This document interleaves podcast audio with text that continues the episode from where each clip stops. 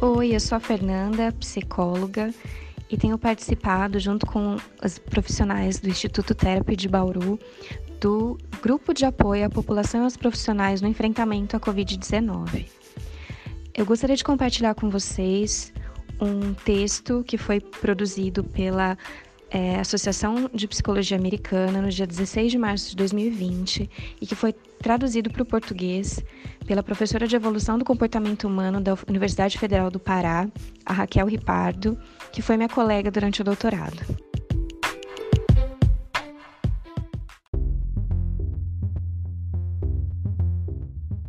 O texto se chama Sete resultados de pesquisas cruciais que podem ajudar pessoas a lidar com Covid-19. Dentre essas pesquisas, a primeira, ela se refere a um dado que diz que mídias sociais podem aumentar mais ansiedade do que a mídia tradicional.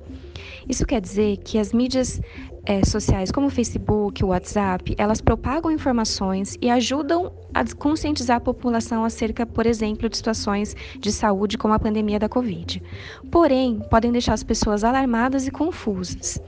Quando elas veem as notícias em meio de comunicação mais confiáveis, como jornais, elas tendem a se engajar mais em comportamentos de proteção.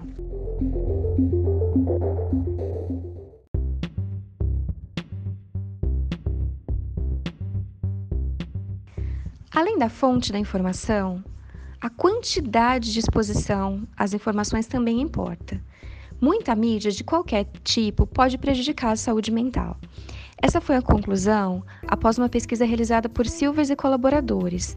Eles pesquisaram após o atentado à Maratona de Boston em 2013 e encontraram uma forte associação entre exposição à cobertura da mídia sobre o ataque terrorista e sintomas de estresse agudo.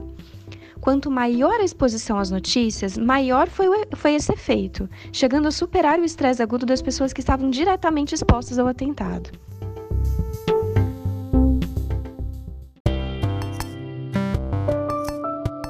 Portanto, o melhor é estar informado por fontes autorizadas, mas permanecer atento ao tempo que você está imerso nas notícias.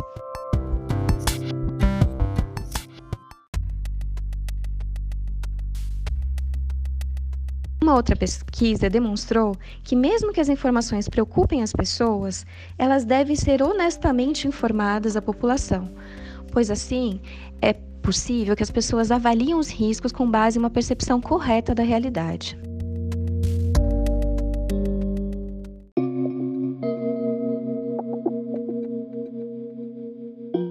A falta de controle também alimenta o estresse. Quando uma ameaça é nova, desconhecida e quando as pessoas sentem pouco senso de controle sobre ela, há um aumento da percepção do perigo.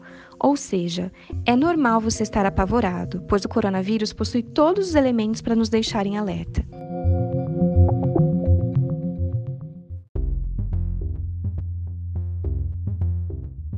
Gerenciar o estresse o mais rápido possível pode evitar problemas a longo prazo.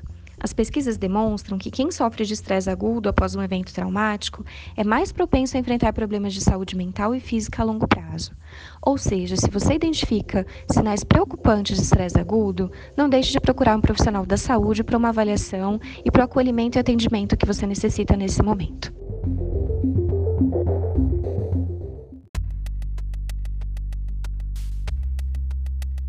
Profissionais da saúde não podem ser esquecidos. Eles também precisam de cuidados, pois também podem sofrer de estresse agudo e problemas futuros.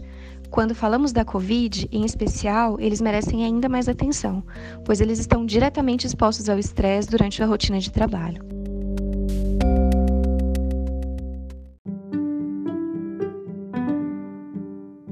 Por fim, a quarentena e o isolamento, apesar de fundamentais, também podem gerar efeitos psicológicos, como sintomas de estresse pós-traumático, confusão e raiva. Para reduzir o risco à saúde mental das crianças que estão em isolamento, é necessária comunicação aberta com elas e vídeos educativos e serviços online de psicologia para ajudar a lidar com a tensão e com a ansiedade.